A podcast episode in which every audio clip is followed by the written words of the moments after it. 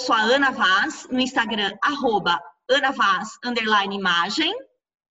Olá, eu sou a Bruna Guadaim, arroba Bruna Guadaim, lá no Instagram, e esse é o Juntas. Juntas, Juntas Podcast.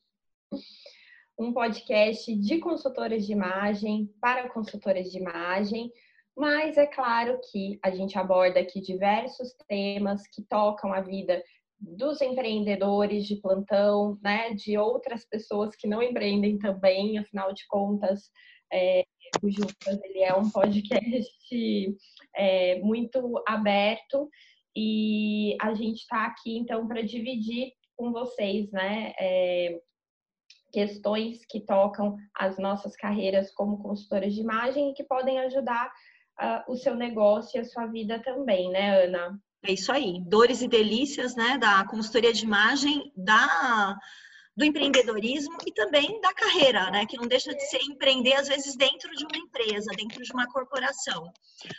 O tema de hoje é um tema que toca muita gente, que eu acredito que causou e ainda causa dúvida em muita gente, né? Que é Exato. é sobre a questão de se posicionar mediante temas polêmicos. Então, lembrar que, na verdade, você que está ouvindo juntas, você está ouvindo um conteúdo bônus.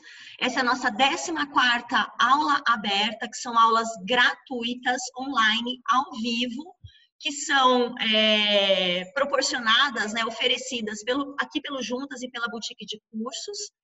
E essa aula aberta hoje é com a Thaís Possopon, da Anima Fashion, e ela vai falar sobre posicionamento de marca e quando, né, quando é importante, relevante você tocar em temas polêmicos.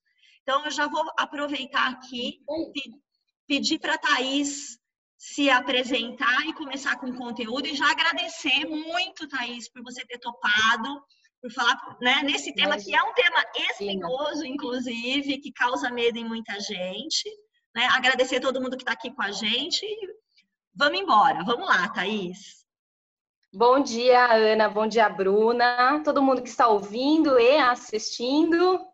Muito, muito, muito chique isso, de ser aula, de ser podcast, várias plataformas ao mesmo tempo. Isso que é o Mini Channel, não é? É um maravilhoso. Ana, obrigada mais uma vez. Ana e Bruna, obrigada mais uma vez pelo convite, pela abertura aqui, por me darem a palavra, tanta gente bacana que acompanha o trabalho de vocês. É sempre um prazer poder falar disso, esse tema que é tão importante e que está tão relacionado com a minha área de atuação, né, que é o branding. E para falar de, de posicionamento de marca, a gente tem que falar que a marca tem que saber, né, antes de qualquer coisa, o que ela deve falar, né, o porquê, porque, o que é importante, quais são os temas que, que a competem. Então, é, o branding tem muito a ver com isso, né? Você tem que estar muito seguro daquilo que você quer expressar para saber os seus territórios de fala, né? A gente fala de lugar de fala e tudo mais. Então, vamos trazer um pouco de polêmica para essa manhã. Muito bom, a gente bom. nem gosta aqui, tá? É, então, todo mundo gosta de uma polêmica, né? não gosta, a maioria das pessoas não gostam de se envolver, mas gostam de ficar sabendo, gostam de ver ali, de, de ser espectador das polêmicas, né? Trazemos é, verdades. Um assunto, acho que vai ter bastante coisa para a gente conversar. Eu vou tentar. Eu trouxe aqui alguns slides, alguns uhum. temas assim macro, mas quero deixar super aberto também para a gente debater e trocar ideias e, e discutir, né? Porque é importante, porque é através de opiniões, principalmente divergentes, que a gente chega a novos resultados e, melhora nosso, nossas relações, digamos assim. Perfeito. assim. Então, vamos lá? Posso iniciar? Vamos, pode iniciar, pode dividir sua tela. Vamos lá.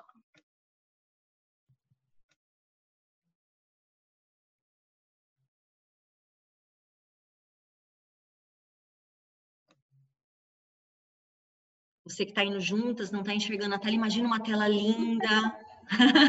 Pode pedir para a gente, depois pois mandar é. um e-mail para o Falecom, que a gente manda o link da aula e os slides, não é, Thaís? Então, não precisa Isso. ficar também só na imaginação. Exatamente. Aqui, ó, para ilustrar, coloquei uma primeira imagem com o título dessa nossa conversa, que é o posicionamento de marca. Quando que é importante falar de temas polêmicos, eu coloquei uma, uma imagem que, para mim, é, é muito o que eu entendo dessa temática, né? Quero estar ali maravilhosa, plena, com sinalizador na mão. Então é um, vestido de luxo, mas a cabeça ali na consciência. É isso. Então a gente não perdeu o glamour. A gente colocar nossa, nossas opiniões, brigar por aquilo que a gente acredita se necessário, mas não perder aí a nossa identidade, digamos assim. Então eu vou falar sobre isso um pouquinho. Para a gente começar a falar, então, é, de temas polêmicos, a primeira coisa eu quis trazer um pouco da, da definição, né, do que é polêmica. Antes disso, vou me apresentar. Comecei a falar aqui, como eu sou meio de casa, já participei do Juntas em outros momentos e de aula aqui com a Ana, mas para quem não me conhece, eu sou Thaís Possobon, é, eu sou comunicóloga, isso é, essa é a formação de quem faz comunicação social, eu mais especificamente me formei em publicidade e propaganda, e eu trabalho com comunicação e marketing desde 2010, já trabalhei em grandes empresas, no marketing de grandes empresas, como Robert Bosch, em Campinas, sou do interior de São Paulo, e também no Grupo Boticário, eu tive à frente da comunicação e branding da Revlon, marca de cosméticos é, aqui no Brasil. E eu sou especializada em negócios da moda, fiz essa formação porque sempre gostei da área. É, antes de entrar em publicidade, eu quis ser, já quis ser estilista um dia na vida e descobri que o que eu gostava da moda mesmo era o business, né? Então, me encontrei na área de negócios da moda. Sou apaixonada por gestão de marcas e desde 2017 eu trabalho com a minha consultoria de branding e comunicação para marcas de moda e de áreas criativas também, que é a Anima Fashion. Vocês encontram no Instagram com anima.fashion. Então, a gente tem lá algum, alguns assuntos polêmicos também acabam rolando por lá. E, como eu disse, eu trouxe primeiro uma definição do que é a polêmica, né? Segundo o dicionário, polêmica é uma discussão, uma disputa em torno de uma questão que suscita muitas divergências e controvérsias. No sentido figurado é como a gente, a gente fala sobre um debate de ideias, né? É uma polêmica. E para a gente falar de assuntos, né, então, que, que, que podem gerar divergências, é, quer dizer que a gente está conversando com pessoas de opiniões diferentes e que isso pode criar algum tipo de ruído na comunicação. Mas a controvérsia, ela existe para quem, né? Se a gente vai conversar com uma pessoa que concorda com aquilo que a gente está falando, independente de qual é a temática, a gente não vai ter problema e não vai ter polêmica em cima disso. Então, o que significa? Se a gente conversa com um amigo que a gente conhece há muito tempo e a gente já sabe é, como é a, a compreensão dessa pessoa a respeito de determinados assuntos, a tendência é que a gente vai acertar e que esse, e esse assunto não virá a ser um problema, né? Quando a gente conversa com alguém que aquela pessoa só balança a cabeça assim e concorda com tudo. Então, a gente está num território chamado de território seguro da comunicação, porque a gente sabe que não vai ter divergências e isso não vai criar, então, essa polêmica. Mas isso não significa que a gente só tenha que falar com quem concorda com a gente, muito pelo contrário. E principalmente se tratando de marcas, né? As marcas estão cada vez mais buscando aumentar o seu alcance e a internet possibilita isso. E é interessante que as marcas o façam também para que elas conquistem novas, eh, novas pessoas, para que o que elas querem comunicar eh, cheguem para mais gente. Então, é essencial nesse momento que, mais do que saber do assunto que você trata, você saber sobre o receptor dessa mensagem, o público com quem você está falando. Então, nesse momento, é, a questão principal passa a ser mais a gente entender quem escuta a mensagem é, e se preocupar mais com isso do que sobre o assunto em si. Então, a polêmica ela está mais nesse campo do ruído entre o, o, emissor e o receptor do que o próprio assunto, né? Então a gente fala o que, que é um assunto polêmico. Depende, depende em que contexto a gente está colocando determinado assunto.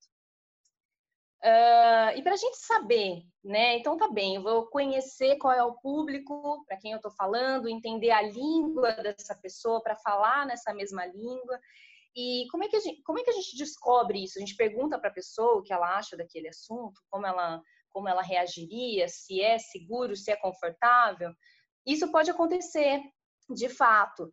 E existem algumas palavras da moda, agora, principalmente quando a gente trata de comunicação de marcas, é, que são a empatia e o afeto. E eu fiz essa, eu criei essa formulinha aqui para falar sobre é, sobre como a gente pode conhecer esse público, como que a gente pode saber quais assuntos abordar, porque se a gente praticar de fato essas palavras, né, a empatia, o afeto, a gente vai conseguir ter uma atitude mais positiva com relação a essa comunicação. Porque a empatia e o afeto, sem a, sem a atitude, sem a prática, na verdade, elas não significam nada, né? Porque empatia é a capacidade que você tem de se colocar no lugar do outro. E o afeto está relacionado com a forma com que a sua existência, com que as suas colocações afetam de fato a vida de outra pessoa. Então, quando você tem consciência disso, você pratica isso, é, isso demanda uma atitude da sua parte, né? Então, eu estou falando aqui muito de você, e isso vale para pessoas e principalmente para marcas, porque a gente escuta, né, a gente lê muito, vê muitas comunicações de marcas com um discurso sobre empatia, sobre ser uma marca afetuosa, é, tratar todo mundo é, da melhor forma possível. Só que se isso não é levado para o campo da atitude, isso fica vazio, né? Então, o quanto é importante a gente saber de fato o que essas palavras significam e, e que elas significam muito mais uma ação do que apenas é, um discurso. Então, aqui temos três etapas é, importantes nesse momento de refletir o que, que pode ser uma polêmica, o que, que é, quais são os territórios seguros e confortáveis para poder se comunicar com o público.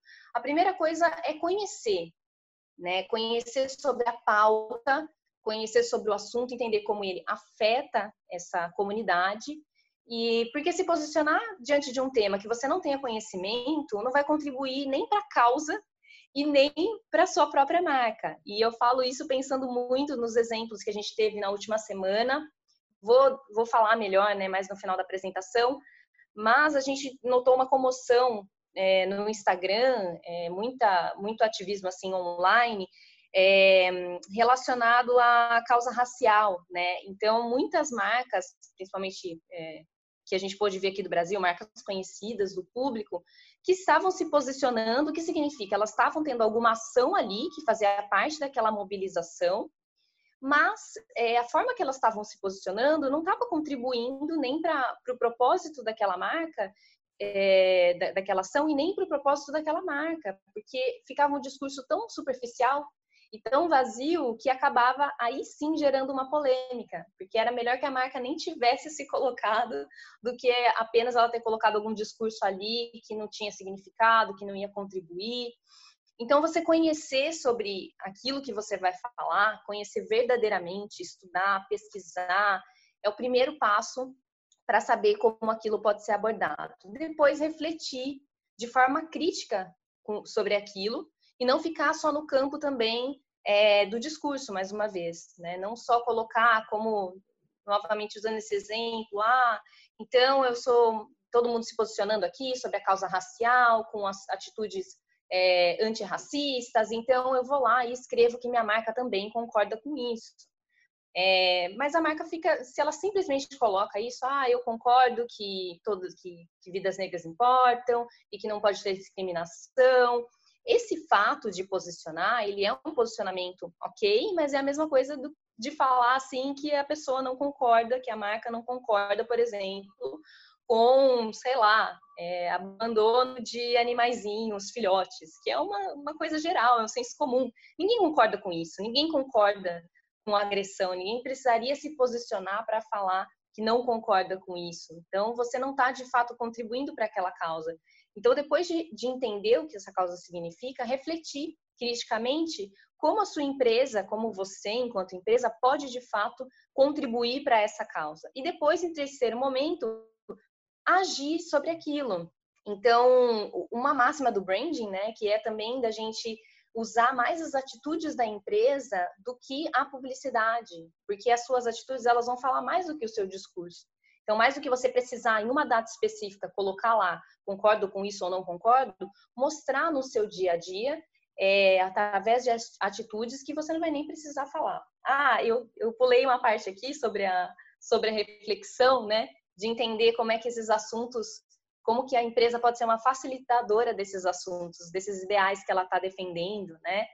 E isso está totalmente relacionado com o propósito, com a sua essência. Se você reflete sobre o que você faz, como você pode agir no mundo, você está falando do seu propósito, a razão de existir da marca além do próprio produto, né?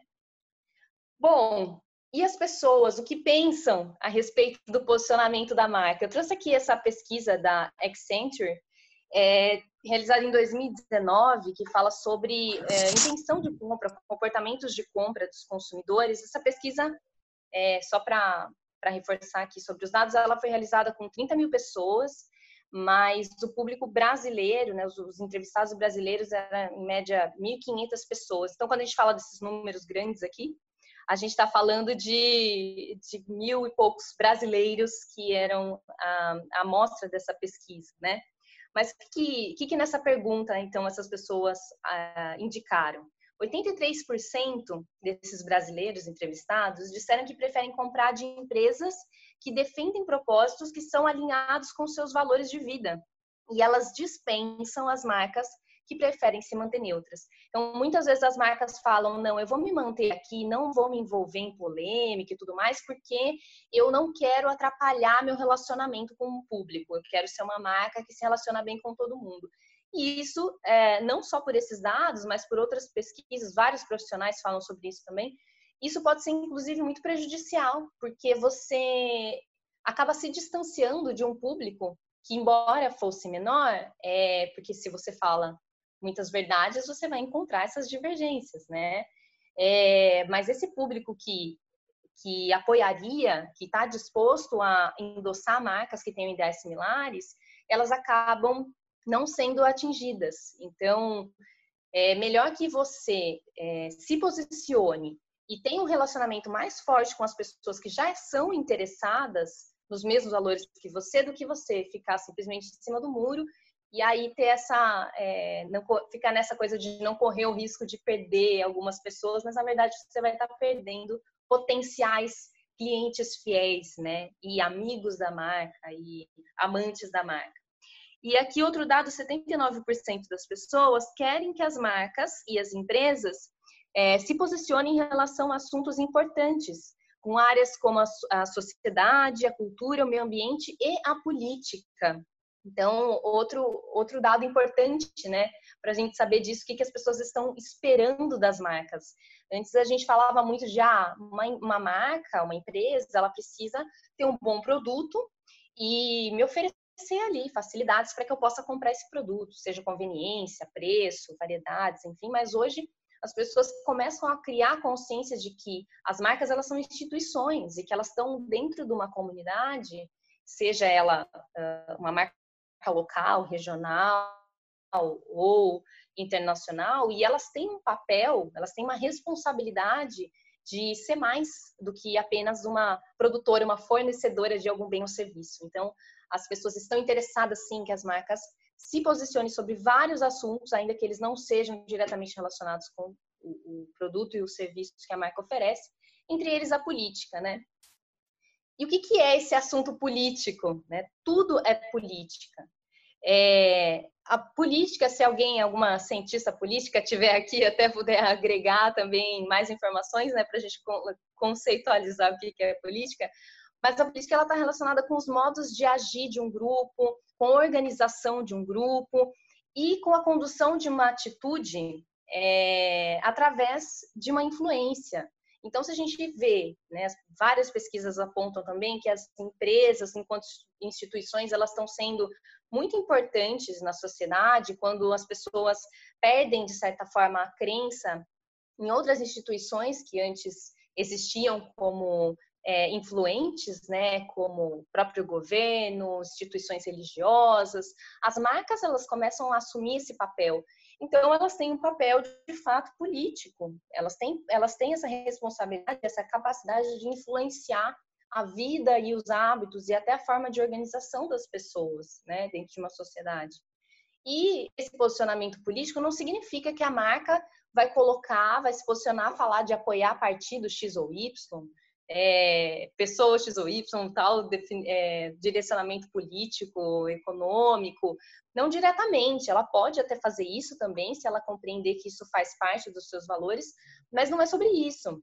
E também é diferente de ser é, ativista é, política, né? Porque o André Carvalho até uma publicação que, que comentava justamente essa, essa pesquisa, e ele falava na legenda, achei interessante, de ativismo político. Ele fala que o ativismo é você estar todos os dias ativo lutando por uma causa.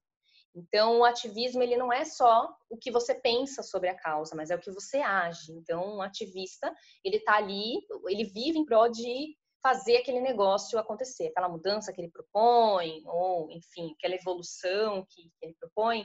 Então, nem todas as pessoas têm um perfil ativista, nem todas as pessoas querem, desejam, conseguem ser ativistas e as marcas também.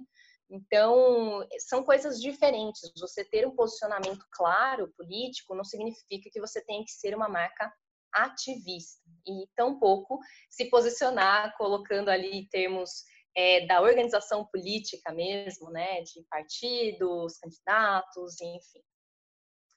Aqui eu trouxe uma, uma frase é, do Fábio Mariano Borges, ele é professor na SPM, e ele já fala que toda empresa é um ator político, econômico e sociocultural. E por isso, ela também deve promover a cidadania e a justiça social, então, aqui a gente está falando de, de, duas coisas, né, que motivam, que, que corroboram para essa pesquisa e tudo mais, que motivam as pessoas a acreditarem que as marcas devem se posicionar mais.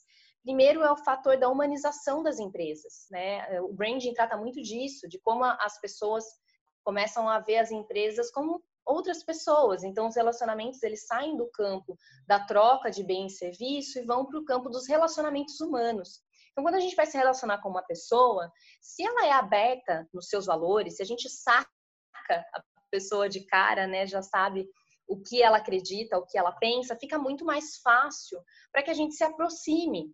Então, é, se a pessoa tem alguma coisa em comum, é muito maior a minha chance de me interessar por o que, ela, por o que essa pessoa está falando é, e também de ter credibilidade nessa pessoa, né? Quando é uma pessoa mesmo, ela é muito misteriosa, ela não se posiciona, ela não coloca muito as suas ideias, a gente não, não tem aquela confiança total em, em se abrir para aquela pessoa. Então é a mesma coisa com as marcas. Uma marca que está ali clara. A gente está vivendo a era da transparência, né? Onde as empresas é, saem daquele patamar todo institucional e começam a se abrir falar sobre a individualidade de seus, é, do seu time, da sua equipe, dos seus valores, das suas motivações.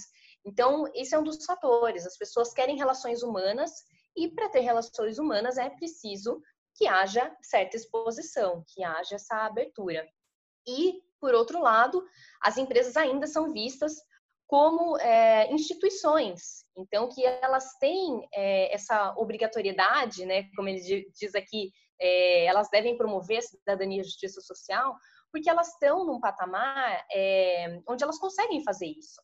E isso não é novidade no mundo. A gente está vendo isso como algo mais é, como algo mais latente agora no Brasil, porque a gente ainda é novo em democracia. Então, as pessoas ainda estão aprendendo a, a, conviver com isso, com a liberdade de expressão, com, com a responsabilidade social, mesmo com a própria política. É algo que é, a cada ano a população tem se envolvido mais. Então, é, isso começa a ser mais recorrente para nós, mais em países como os Estados Unidos, por exemplo, isso sempre foi é, isso sempre foi pauta. As marcas sempre fizeram isso, se posicionaram, se posicionam inclusive de forma direta na política.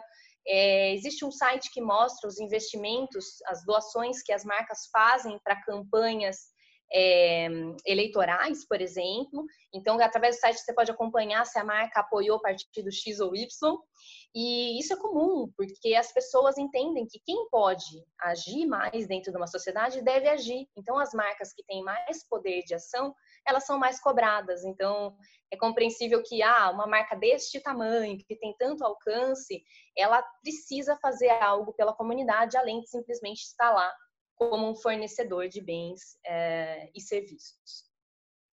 E aqui agora para chegar na parte onde todo mundo quer ver, falar que, do, dos cases e, e analisar algumas coisas que são polêmicas. Eu trouxe aqui em especial alguns recortes da última semana. Para quem é, não sabe, não, não ouviu falar do que aconteceu, mas no, no final de maio, dia 25 de maio, é, um, um, jovem, um homem de meia idade nos Estados Unidos, o George Floyd, ele foi assassinado pela polícia e em uma operação uma, totalmente desproporcional ali com, a, com, com o momento, é, gerou muita comoção, não só nos Estados Unidos, mas com uma abrangência mundial. E uh, o movimento, né, a organização que desde 2013 está à frente ativamente, né, é, de casos como esse, defendendo aí as vidas negras, não só de violência policial, mas de outros tipos de violência relacionadas ao racismo, é, mais uma vez fizeram uma mobilização. Estou falando do Black Lives Matter, que não é só uma hashtag, isso é um grupo organizado e que tem ações de fato para cuidar dessa pauta.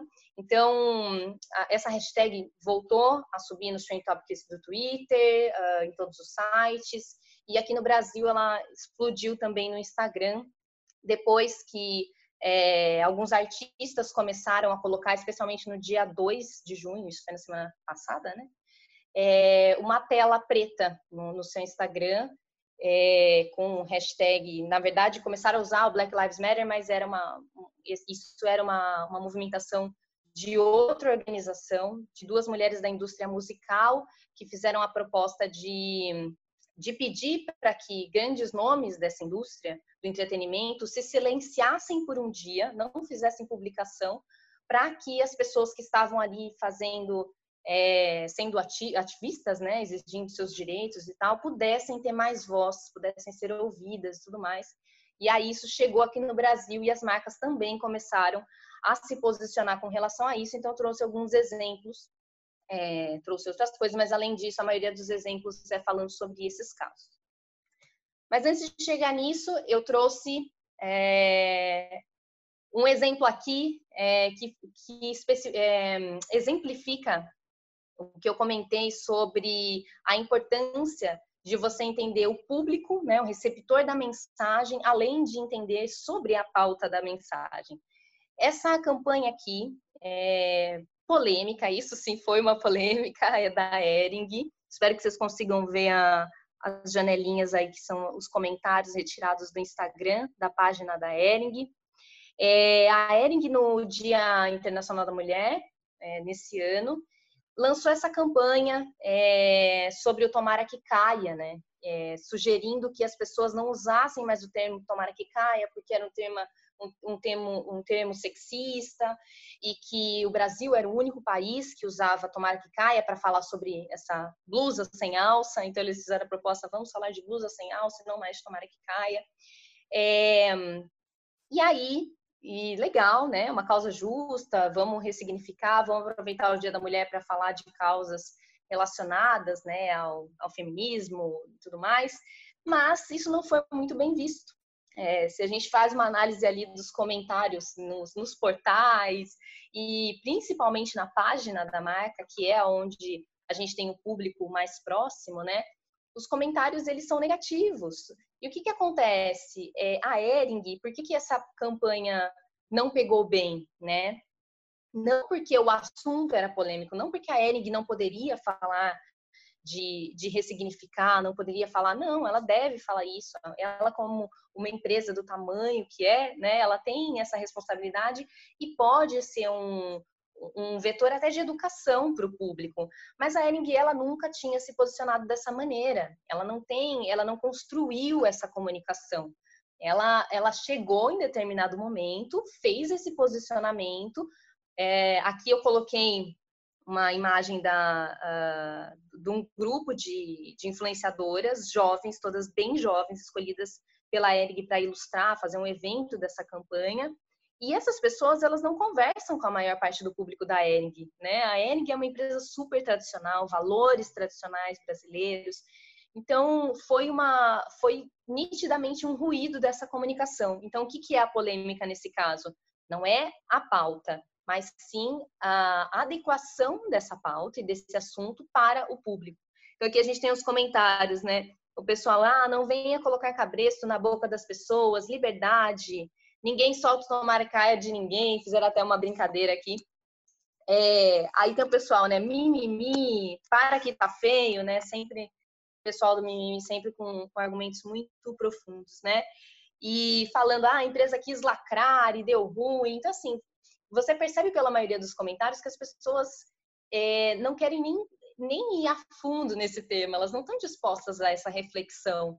Então, a Ering pode ter ótimos, é, ótima intenção em tratar disso, mas ela acabou tendo essa, essa divergência. Nesse caso, isso foi polêmico.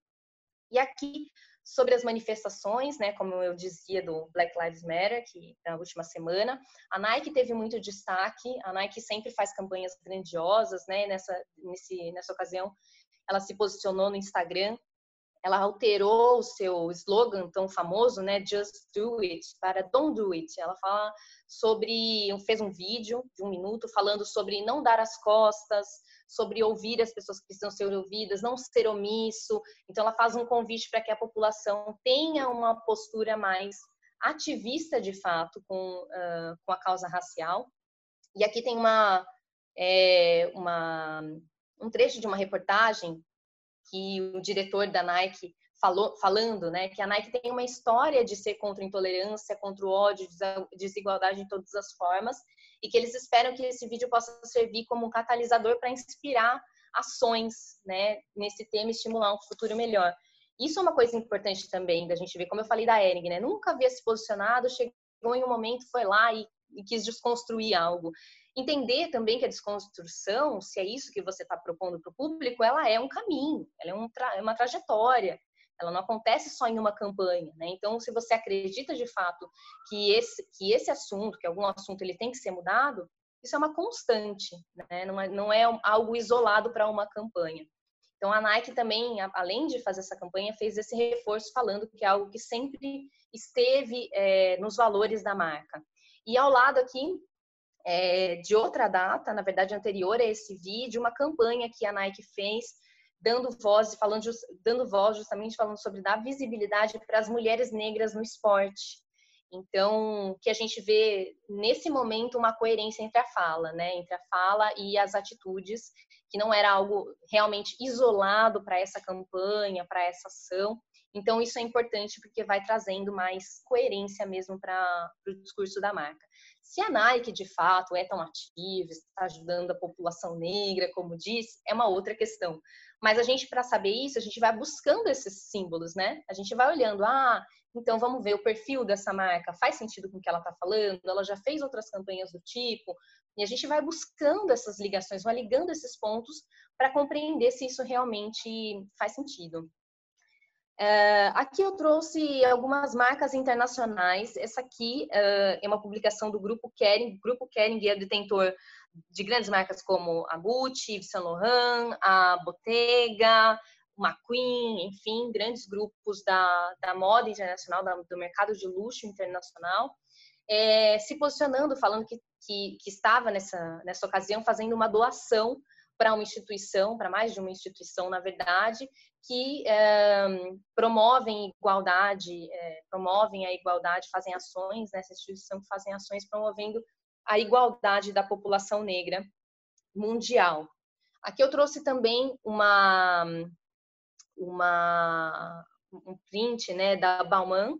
A Bauman também, se a gente vai, se a gente sai um pouquinho, né, a gente vê o posicionamento do próprio Olivier, que é o diretor criativo da, da Bauman, que é um dos únicos homens negros também à frente da, de uma marca de moda. É, e ele participou pessoalmente dos protestos, ele publicou isso, ele deixou sempre muito claro, né, até por ele mesmo, é, a importância de estar presente nisso, e a Bauman também se posicionou aqui dando um espaço é, grande falando sobre as doações, mais do que sobre falar de né, sobre o discurso de nós acreditamos nisso, nós achamos que é importante, eles estão aqui se posicionando sobre suas ações, então isso é importante. E do lado eu coloquei a Zara, para a gente ver também como é que uma marca que não tem geralmente um posicionamento, a Zara é uma marca totalmente pautada em produto, a Zara não trabalha com publicidade tradicional, que ela também aqui acabou tendo nessa ocasião um posicionamento, um posicionamento, mas ó, é, a, a, a gente apoia a igualdade, né? A gente luta pela igualdade. E eu achei curioso porque a, ela nem está tão contraditória, porque se você rola o feed da, da Zara, realmente a igualdade é um dos valores da Zara, porque todos os modelos são iguais, são todos esse perfil aqui, magra, branca. Então a Zara realmente apoia a igualdade, né? Mas desse perfil.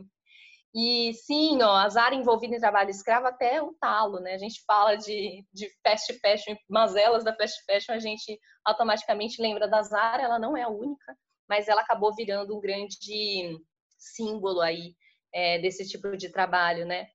E, e aí as pessoas, essa é, é a diferença, né? Da gente ver o que, que é um discurso aqui, ah, nós apoiamos igualdade, telinhas pretas, ok, mas a atitude por trás desse discurso não existe.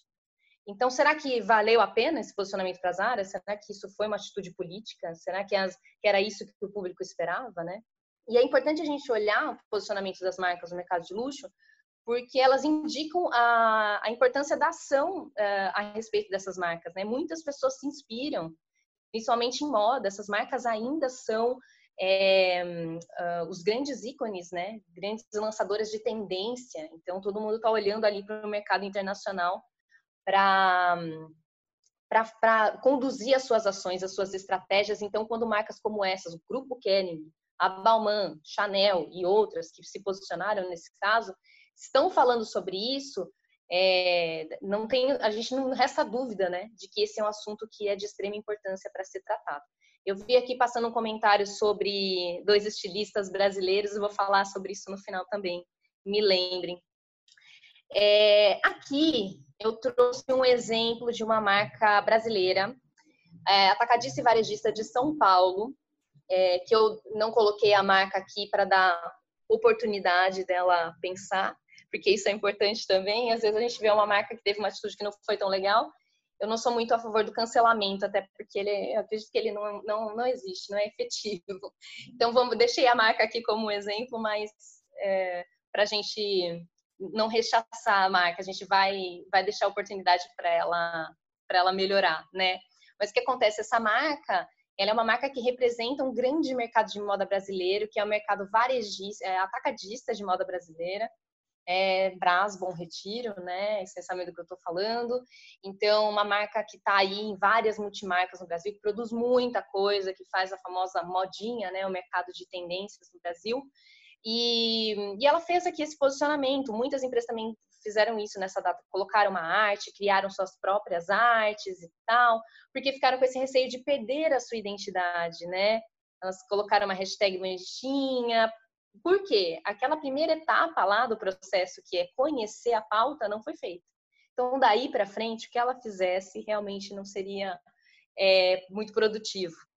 Então, essa marca aqui colocou, falou, né? Ah, uma sociedade racista não basta ser racista, é necessário ser antirracista. Discurso da Angela Davis, maravilhoso, uma das frases que tem, tem sido ouvida né, muito forte nessa última semana. Um, e aí as pessoas falando, ai, é, isso é hipocrisia, é, vocês condenam o que vocês mesmos fazem e tudo mais, porque você rola o Instagram da marca, e novamente, assim como a gente viu da Zara, né? As pessoas, é, que você fala sobre ser antirracista, e aí é esse o perfil que você mostra, né? Na Zara, inclusive, a gente vê algumas pessoas, alguns modelos negros, mas é, a gente percebe que são campanhas muito pontuais, né? São praticamente é, simbólicos ali, não são pessoas que estão representando de fato, trazendo uma representatividade para aquela marca. É, e aqui, trazendo uma, um exemplo de um, um caso bacana, a Amaro, ela mostrou aqui que fez essas três etapas: conhecer a temática, refletir sobre o que ela pode fazer sobre a temática e trazer uma proposta de ação. Então, a Amaro colocou nesse dia é, também o que, que ela faria, mais do que o que ela pensa, o que ela faria, né? Alguns compromissos têm outras telas, se eu não me engano, tem umas sete, oito telas. O que ela faria com relação a isso? Então, ela fala: Vamos rever, a gente vai rever processo, vamos ter um plano de ampliação na contratação de colaboradores negros. Isso é ação. Isso é, ela não está falando só apoiamos que todos os negros tenham emprego, não. Ela está propondo uma ação, ela está chamando a responsabilidade para si. Promover, estimular debates. É, ela assume aqui uma culpa, falhamos como sociedade a gente vai ampliar a voz de pessoas negras através dos nossos canais e tudo mais. E ainda assim, muitas pessoas foram lá cobrar da Mara e falar: tá bom, como é que a gente vai saber se isso está sendo feito de verdade? Se está fazendo essas promessas aí, como que a gente vai acompanhar? O que é maravilhoso, porque esse tipo de ação é, é política. Né? A Mara está se colocando numa posição onde ela lidera um movimento interno na empresa que vai ter impacto na sociedade e ela ela deixa também aberto para as pessoas uhum. contribuírem para isso, né? Então a população também tem, tem esse interesse. Olha, legal, você quer falar sobre isso? Vamos falar então. Então fala para, é, mostra para a gente o que é que você está fazendo. E eu tenho certeza que agora as pessoas vão ficar mais do que nunca de olho na Maro. Aqui interessante, ela coloca: sabemos que um post de fundo preto não vai mudar o sistema de injustiças em que estamos inseridos. Então ela foi muito esperta, né? Eles foram muito espertos ao colocar isso é, declarando que essa parte do conhecimento, da reflexão, já estava claro para eles, né? Um outro exemplo aqui que fala sobre isso, é, na verdade, eu trouxe para falar sobre a importância das mídias sociais nesse ativismo, que esse ativismo de internet, por mais que a gente fale que é banal e tudo mais, é, ele é importante, ele é um passo importante para a gente chegar, uh, trazer esse diálogo para o maior alcance. Né? Os números da internet não mentem. A gente está alcançando muitas pessoas que no, no cara a cara ali seria praticamente impossível, pelo menos muito mais demorado. Então aqui a gente tem essa essa página, né, esse perfil no Instagram, que foi criado recentemente também, que é o Pull Up or Shut Up dos Estados Unidos, falando sobre mostrando as marcas que haviam se posicionado marcas de beleza nesse caso, tá? Então tem a L'Oréal e todas as marcas do grupo L'Oréal, outros grupos de empresas aqui. E o que, que eles fazem a proposta para as pessoas? Olha, as marcas estão fazendo esse, essa campanha fortíssima de posicionamento, mas a gente precisa que elas não parem por aí. Então use o seu poder de compra para exigir é, uma ação dessa marca né, dessas marcas que se posicionam. Então, eles falam para que as marcas é, mostrem especificamente a causa abordada aqui, é que as marcas mostrem quantas pessoas negras elas têm no quadro de funcionários. Então, ah, lindo você falando antirracismo, e aí? Quantas pessoas você tem? Se você não me mostrar, eu não vou fazer a compra. Então, eles falam aqui, né?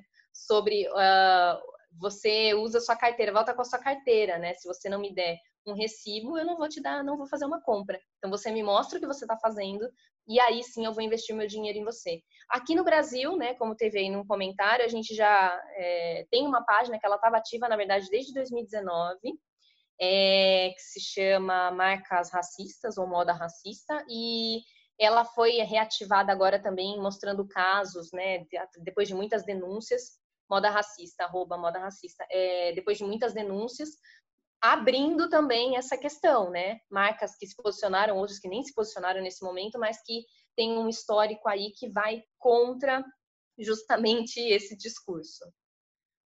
Enfim, chegamos a, a, ao nosso checklist, né? O que, que a gente então tem que fazer para ter boas práticas da comunicação? Primeiro, aqueles passos, né? Conhecer, analisar e agir. Para isso, a gente precisa exercitar a análise crítica dos fatos. A gente precisa é, praticar a escuta ativa dentro e fora da sua comunidade. Quando eu falo comunidade, eu estou falando do grupo em que você e sua empresa estão inseridos. Então, a sua comunidade pode ser os seus 100 seguidores, os seus mil seguidores, isso é a sua comunidade. Como dentro desse grupo você está se posicionando? As pessoas sabem os seus valores, sabem o que você pensa, é, e o que essas pessoas que estão te seguindo ali, que você tem relacionamentos comerciais ou não, o que elas pensam, como que você, enquanto pessoa, empresa, pode ajudar essas pessoas? Isso é escutativa, entender verdadeiramente o que elas precisam.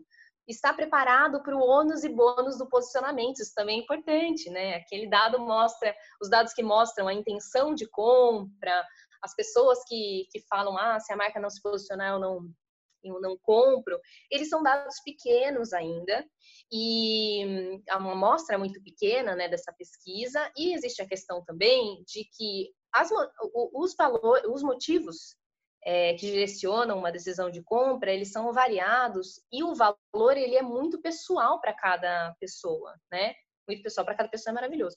O valor é muito pessoal para cada indivíduo no sentido de que o que eu valorizo não é o que necessariamente a minha colega que tem um perfil muito parecido com o meu valoriza. Então, quando a marca vai analisar público-alvo, né, faz aquela coisa de ah, mulheres de tantos anos e tudo mais, ela tem que considerar que mesmo dentro dessas categorias, ela vai ter diferenças nessa questão de valores. Os valores estão muito mais relacionados com o ambiente em que as pessoas são criadas, o ambiente em que essas, o que essas pessoas aprendem, uh, experiências que elas têm na vida, cultura e tudo mais. Então, que é importante você saber que muitas vezes o seu posicionamento ele vai afastar algumas pessoas. Algumas pessoas não estão interessadas e não vão dar o valor. Você pode falar, nossa, mas eu tô aqui querendo me posicionar, falar da importante de ser, importância de ser antirracista ou de ter um, é, uma ação sustentável e as pessoas não ligam para o que eu falo. Então, tem duas coisas. Ou você está falando para as pessoas erradas, né? Você não está conversando com pessoas que estão alinhadas aos seus interesses, e aí você precisa rever quais são os seus propósitos de empresa e para quem de fato vale a pena você estar comunicando.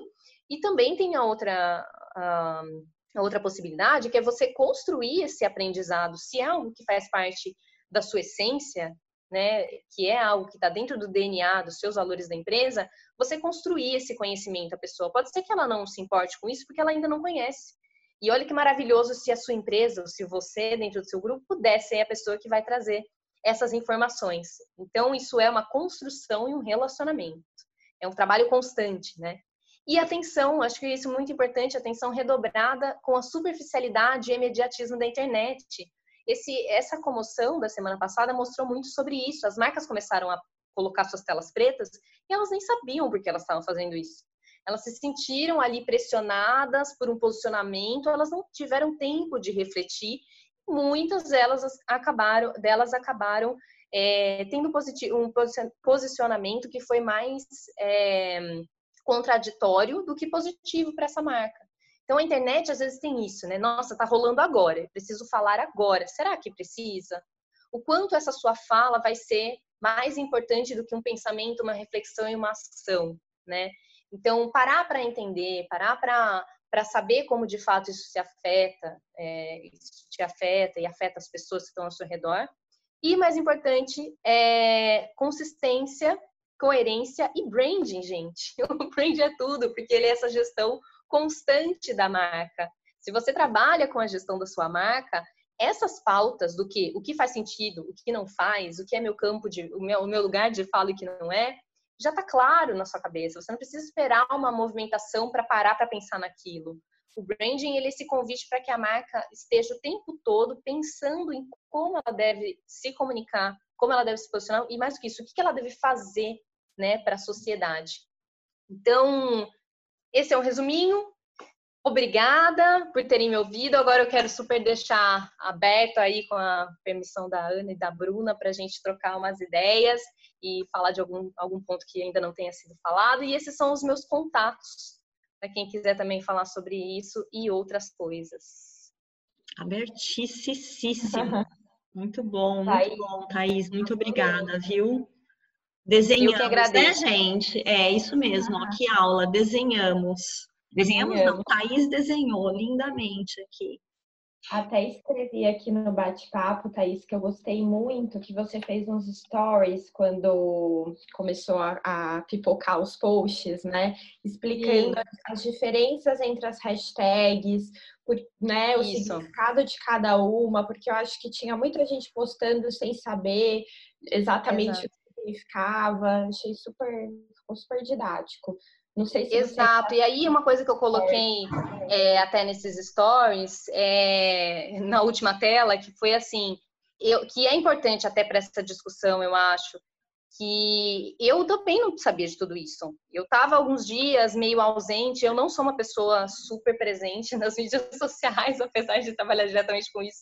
Eu estou tanto planejamento e E às vezes algumas coisas passam batido, né? E eu nem me culpo por isso. Mas eu, no momento que eu acordei comecei a ver aquilo, eu fui entender, porque eu vi que esse assunto ele era importante, que ele precisava dar atenção e que a pauta daquele dia eram pessoas pedindo atenção, pedindo para serem ouvidas. Se eu simplesmente fosse lá e colocasse alguma coisa, falasse alguma coisa, eu estava descumprindo com a sugestão da pauta. Então eu fui fiz uma pesquisa, fui encontrando perfis e pessoas e ouvindo e lendo, até que eu cheguei na, naquele entendimento do que é que estava acontecendo e muita gente também é, deu feedback de que isso era bacana, porque não estava entendendo e tudo mais. E essa, essa questão, isso, essa ação que eu tive de ir lá e pesquisar, é sobre isso que eu digo, que as marcas precisam se habituar a fazer isso, a ir pesquisar, a entender do, do que se trata, perguntar para outras pessoas, as marcas, as pessoas não precisam saber tudo, né? Mas elas têm que procurar entender. Então, quando eu falo sobre o conhecer, é justamente isso, Bru, é de é, uhum. a, a, gente não precisa ser tão imediatista, né? A gente precisa é, ter consciência nas coisas. E era justamente isso que estava sendo pedido. Se as, muitas dessas marcas tivessem tido, feito esse exercício, né? De antes de simplesmente postar lá. rápida, né? É, assim. pois é. Pois é. Parar e ler. Tá salvo nos, nos seus destaques, né, Thaís? Tá salvo, Thaís, tá. Não, não tá salvo inteiro ah, nos destaques. Tá, eu, tá. É, a única coisa que tá salva, na verdade, eu tenho até um link no meu perfil, muito interessante também, que uma, uma moça fez, ela compilou diversas informações, mas lá esse, esse link ele é super rico.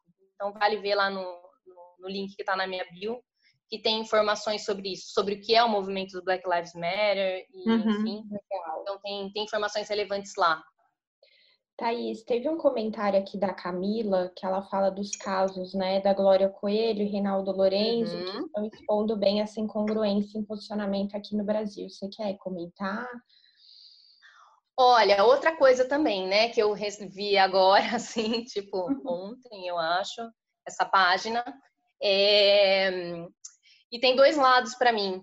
Primeiro que, é, como eu falei, né, algumas marcas a gente tem que entender, eu sou meio contra essa coisa do cancelamento, porque a gente está pedindo para as pessoas mudarem, e se a gente não der oportunidade delas mudarem, também não faz sentido, né? A gente quer, mas é que eu sou do, do, do pensamento de que quanto mais pessoas fizerem aquilo que a gente quer, melhor, né? Então, se a gente consegue mudar a ideia das, das pessoas, ótimo. É, então, são casos do passado, já tinha ouvido falar disso, até no meio mesmo da moda, de pessoas próximas, de algumas coisas que tinham acontecido.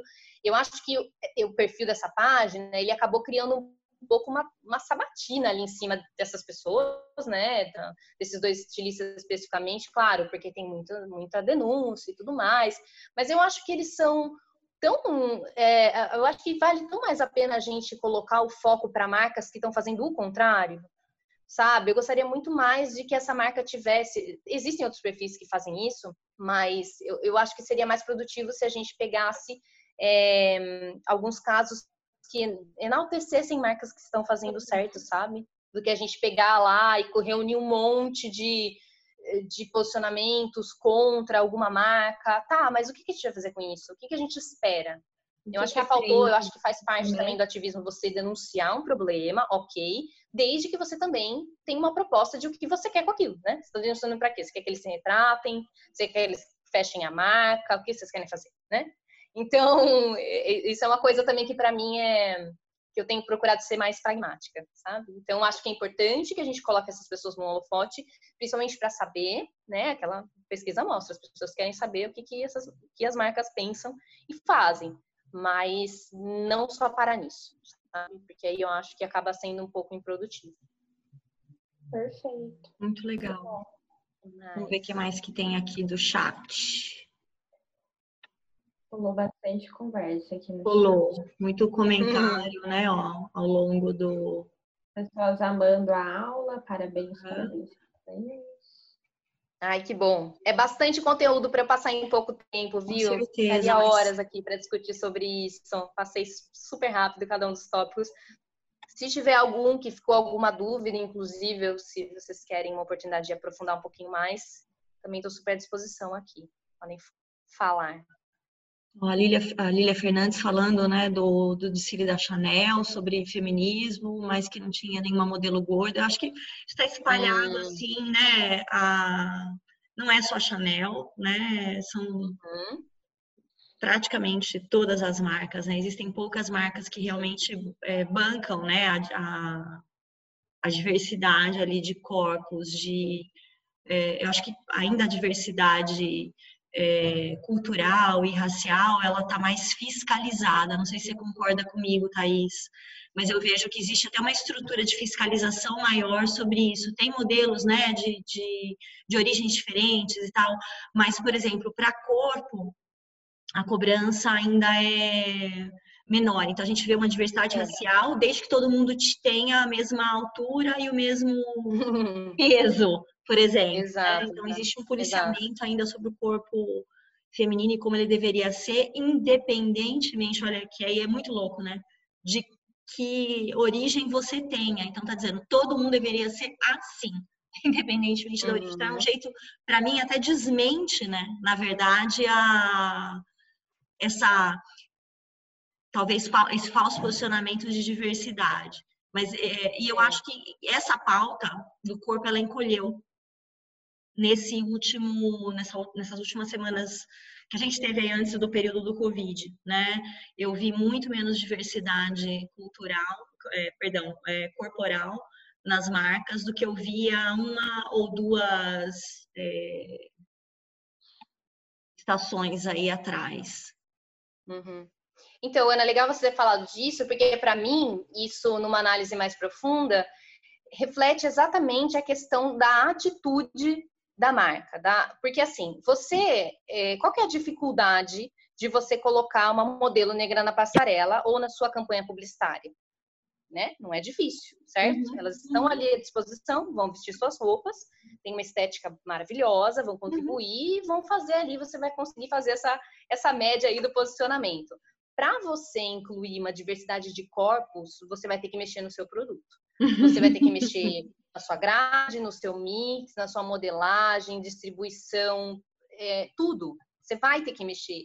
E aí é que as marcas têm é, esse impasse de o quanto elas estão dispostas a entrar na marca. Para você saber se a marca realmente leva aquele assunto a sério, você vê na atitude dela. Se ela leva a sério a diversidade de corpos, simplesmente ela não vai nem precisar falar. Ela vai mostrar dentro do mix de produtos dela que ela tem uma variedade de modelagens. Pronto. Perfeito. Então, a mesma coisa que a gente traz para a pauta racial, né? Que as pessoas cobram, ah, é, se você concorda que tem que ser todo mundo igual e tal, como é que estão, como é que está seu quadro de funcionários?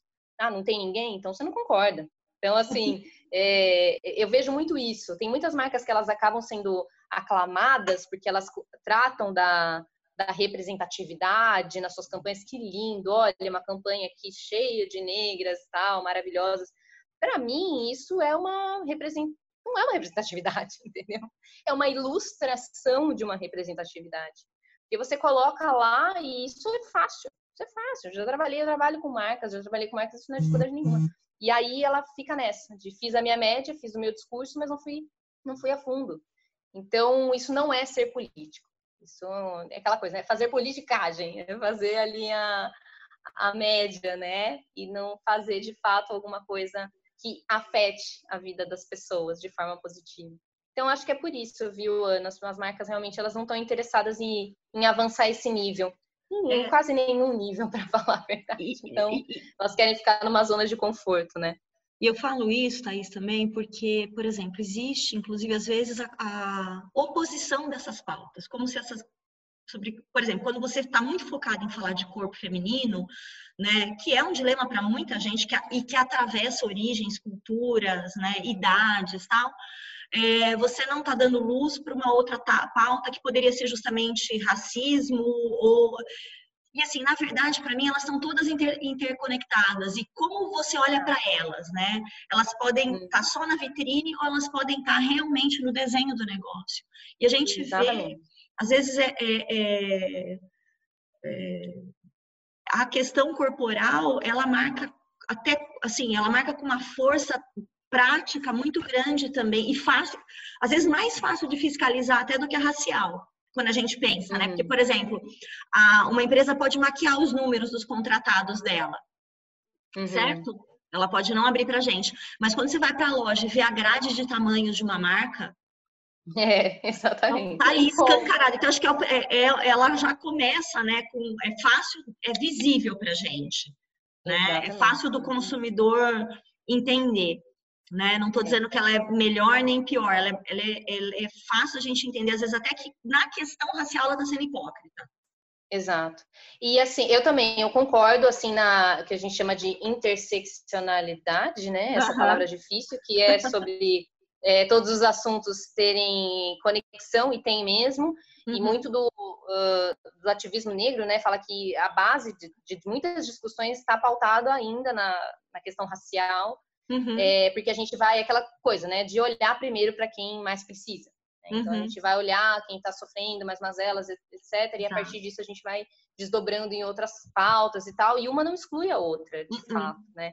Você pode tratar é, e, e, mas é importante também, Ana, que até para as pessoas, né, pessoas é, autônomas e microempreendedores, que a minha proposta aqui, até em falar nisso, posicione-se, faça alguma coisa, eu não estou dizendo que a, a, as pessoas têm que fazer, nossa, às vezes não, eu não tenho grana aqui para ajudar numa ONG, eu não consigo reverter verba e tal, não consigo mudar minha grade de produto hoje. Uhum. Tudo bem, mas o que você consegue fazer no seu modelo de negócio que vai em concordância com aquilo que você acredita. É isso. É, são as 100 pessoas que seguem você. Como essas pessoas estão recebendo essas mensagens? Às vezes o seu papel está em educar essas pessoas. O seu posicionamento, a sua essência de marca, o seu propósito é promover educação. Como uhum. aquele perfil lá que eu mostrei, que eles estavam focando principalmente em abrir o número de funcionários negros da, das empresas eles não estão falando sobre. É, eles não, nem chegaram na pauta da igualdade salarial, de quantas são mulheres, etc. Não, eles vão pegar uma pauta e dentro daquilo eles vão é, ser mais ativos. Então é importante uhum. também escolher uhum. quais são as suas lutas, né? Uhum. Escolher o que, que faz sentido para você e como você pode agir. Né? Não precisa agora é, é, querer salvar toda a Amazônia e, e acabar com a fome no mundo de uma vez, porque ninguém consegue fazer isso sozinho. É. Então, mas só que se cada marca, cada pequena pessoa que tem mais influência dentro de uma comunidade fizer uma dessas coisas, a gente junta. Eu vejo um pouquinho aqui, eu ajudo um pouquinho na educação, você ajuda um pouquinho a diminuir a desigualdade e tal, e no final a gente consegue construir uma comunidade melhor. Então, isso é uma coisa importante também, sobre o que, que é importante de fazer na politicamente, né, dentro de uma uhum. empresa. Tudo é importante. Qualquer atitude que você tiver é melhor do que nenhuma. Verdade. Ó, tem uma pergunta aqui da Carla. Como mostrar as ações boas de uma empresa sem parecer que se está fazendo marketing? Ah, boa. É, eu, isso é uma resposta que eu sempre falo, que é não haja como se você estivesse fazendo marketing. assim, como fazer isso? Justamente através das suas ações. É, é, não se preocupar, se preocupar menos com o discurso e mais com a ação. Se preocupar mais em elaborar essa. Eu acho que as marcas elas perdem, às vezes, muito tempo em investimento nisso, em criar uma campanha linda, maravilhosa, posts, que eu quero um texto, como vai ser a minha redação. Isso é, é o final do processo, entendeu? Primeiro você tem que eh, dispor desse tempo e desse investimento criando uh, a sua movimentação interna, que de fato você vai fazer, né? É, e, se, e, se, o que você fizer afetar a vida do seu, do seu público, ele já não é vazio, já não é superficial. Se é algo que você vai fazer que vai promover a transformação para alguém, para uma pessoa que seja, já é interessante, né? Porque você não pode ficar nesse discurso lá, a marca posta Angela Davis, uh, e aí? Sabe? Maravilhoso, é um discurso lindo, ninguém não tem, não tem nem que acrescentar na fala dela. Mas o que, que significa? Essa marca conhece? Essa marca não conhece Angela Davis, eu, e eu sei que não. Então, assim, nunca leu, sabe? Ninguém nunca leu se ela me falasse, olha, hoje a gente dispensou as funcionárias e todo mundo vai ler um capítulo de Angela Davis aqui fazer para mim um fichamento, eu ia gostar muito mais, né? Então é só isso, é você tratar a comunicação não como o ponto de partida da sua do seu branding, mas como ponto final. A comunicação você só está contando depois para as pessoas o que você já fez. Então primeiro você tem que se preocupar em fazer algo, né? E depois você conta. Perfeito. Muito bom, muito bom. É a cereja do bolo, né, Thaís? É, é isso. Muito bom. que mais? que mais? que mais, gente? Muitas pessoas querem resolver o problema na comunicação. Perfeito. Isso é o que eu passo muito como consultora de branding. é, das marcas virem até mim com isso, né? O que que eu falo? Eu falo, não, vamos primeiro entender o que, que, que você está fazendo. Depois a gente fala, né? É, a comunicação ela não, não resolve as coisas. Às vezes você está fazendo tudo muito bem e você só não está conseguindo comunicar. Bem, existe isso, né? Tem muitas uhum. marcas também que estão ali ativas, é, tem projetos ótimos, mas as pessoas não estão vendo, né? E aí não adianta. Por exemplo, o caso da Ering, pode ser que a Ering esteja ativa internamente, com, com as pautas femininas e tudo mais, mas ela não comunicou isso ao longo do tempo. E na hora que ela comunicou, aquilo não pegou bem. Então, existe esse caso, mas existe o caso também onde a pessoa acha que o problema está na comunicação e, na verdade, está nas atitudes da empresa. Muito bom, Thaís. Muito bom, muito bom. Vamos ver se tem mais alguma coisinha aqui. Tô tão cegueta. Olha, estão falando aqui, né, que às vezes é, pessoas e marcas querem lacrar, ganhar like, visibilidade em cima de pautas sérias. É. Acabam sendo hipócritas. Seus colaboradores é, têm que exatamente. sentir isso. Porque aí eles vão levar essa informação para a sociedade. Era isso que você estava falando, né, tá? É, exatamente. Essa coisa do. É, é, mas também o negócio da lacração, né? Ele é tão. acabou sendo tão mal visto, né? Quando na verdade começou com uma coisa positiva, de nossa, lacrou, mandou muito bem, falou algo que deveria ser falado. E aí entrou na banalidade. Hoje parece que qualquer pauta importante é vista como uma lacração e também a gente tem que tomar cuidado para não não cair também nesse senso comum, sabe? De achar que uma marca quando fala está se posicionando é, em alguma causa e está fazendo uma. Isso que eu falei, valorizar as pequenas atitudes também, tá? É, é disso que eu quero dizer, assim. Às vezes a marca tá Amaro, né? Por exemplo, tinha comentários desse tipo no da Amaro, falando, ai, quis lacrar, ai, lá vem, sabe? Porque tem gente que vai ser oposto a qualquer posicionamento. É. Para essas pessoas, marcas não devem se posicionar. É o valor daquela pessoa. Não significa que a marca não deva. O público dela, o valor da Amaro, compreende que ela precisa se posicionar. Então, sempre vai ter, vai, vai existir a crítica, né? Até quando você tenta fazer alguma coisa. Mas sim, tem outras marcas que querem surfar na onda, se apropriar. E essa, para mim, essa, esse acontecimento da semana passada foi um exemplo, assim, foi de fato uma, uma aula que a gente pôde vivenciar disso. Porque foi exatamente o que aconteceu. As marcas se, estavam se sobressaindo à pauta. E era justamente sobre isso a pauta. Era tipo assim, marcas, eu preciso que vocês parem hoje, porque a gente precisa falar, tá? A gente precisa. A gente quer contar aqui nossos problemas e quer que vocês ajudem a gente a resolver. O que, que as marcas fizeram? Nem ouviram esse pedido, ignoraram esse pedido e se colocaram. As marcas criando artes em cima, as marcas fazendo toda uma coisa sobre elas. E não era sobre elas, era justamente não falar sobre elas. Às vezes a gente virou num, num looping, assim, eterno, né? E foi isso. Mas por quê? Porque essas marcas, primeiro, não estavam alinhadas com essa pauta. Marcas que erraram não estavam alinhadas com essa pauta, nunca tiveram. É, e, e, não tiveram esse interesse. Foram na velocidade das informações, foram na lacração, justamente. O que, que eu posso falar aqui? Para posicionar, para sair bem na fita? Não interessa. Parece que eu não tô, que eu tô desengajada, né? Que eu tô... É, exato. Ah, não, engajamento é importante. Então, vamos lá fazer um postzinho aqui. Gente, não, né? É, prefiro que você não faça esse post. E para as pessoas né, mais próximas a mim que vieram me perguntar isso, o que, que eu posto? Não, não posta. Por que, que você vai postar isso? Devolve a pergunta pra pessoa, mas pra que você quer postar isso? Ah, porque eu apoio isso. Tá, mas o que, que, você faz para apoiar? Porque esse movimento tá falando para você mostrar o que, que você faz. Ah, não faço, então não posta, sabe?